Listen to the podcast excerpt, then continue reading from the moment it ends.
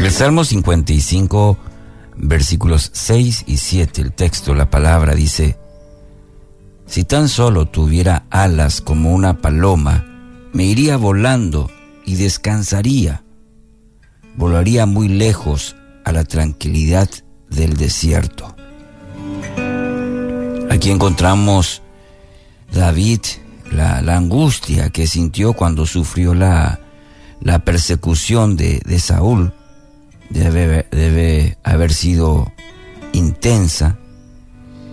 Es duro este, eh, encontrarse en circunstancias donde parece que uno se, se ha quedado sin amigos, huye de un lugar a otro, pero eh, nunca puede permanecer en un solo lugar por mucho tiempo, porque el peligro de que sea delatado es permanente.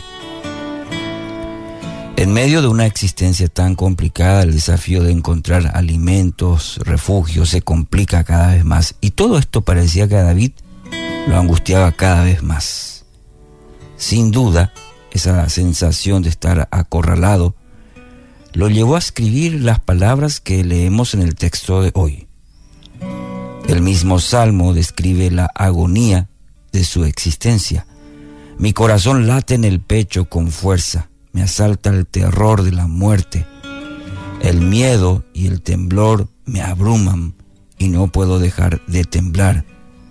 En el versículo 4 y 5 del mismo capítulo. El deseo de huir cuando los problemas parecen no tener fin es normal, común a todos los hombres. Agotado por la incesante presión lo único que uno anhela es, sí, es un poco de paz, un poco de quietud. Cambiar de circunstancias parece el camino más rápido para alcanzar la tranquilidad.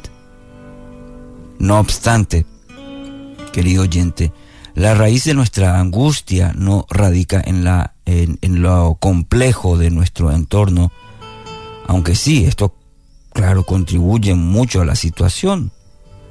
Pero el problema de fondo es la falta de descanso interior.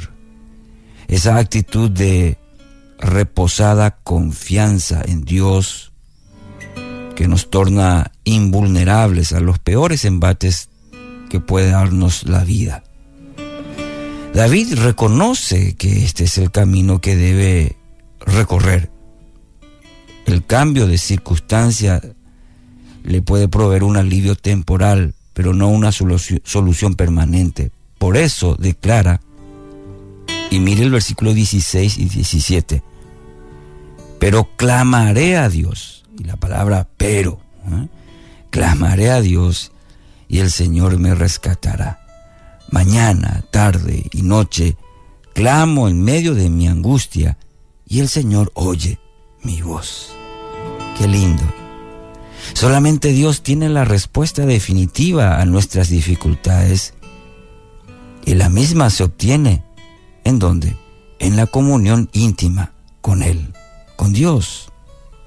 Claro, cuando los problemas son intensos a nuestra vida, la, la búsqueda del rostro de Dios va a requerir una disciplina importante en nuestra vida, una disciplina adicional porque continuamente viene sobre nosotros la tentación de caer en la, en la desesperación. David entiende que en tiempos como estos debe redoblar sus oraciones. Por eso declara que no dejará que pase un momento del día sin dirigirse a su Señor. Mañana, tarde y noche clamo en medio de mi angustia. ¿Puede notar? Es decir, su día va a consistir en una seguidilla de clamores, ruegos, de súplicas y peticiones al único, al único que puede acudir en su rescate. Insistirá en buscar a Dios hasta que se instale en su corazón esa convicción inamovible de que el Señor está en control. Quizás usted hoy se siente identificado con, con el salmista, con David.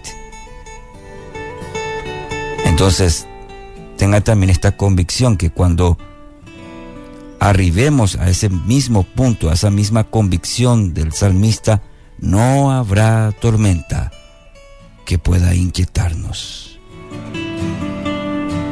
No huya, convierta sus deseos de huir en un clamor en este día, en su propia vida, en esta experiencia suya. Convierta sus deseos de huir en un clamor al único, al único que le puede conceder la paz. Que así sea.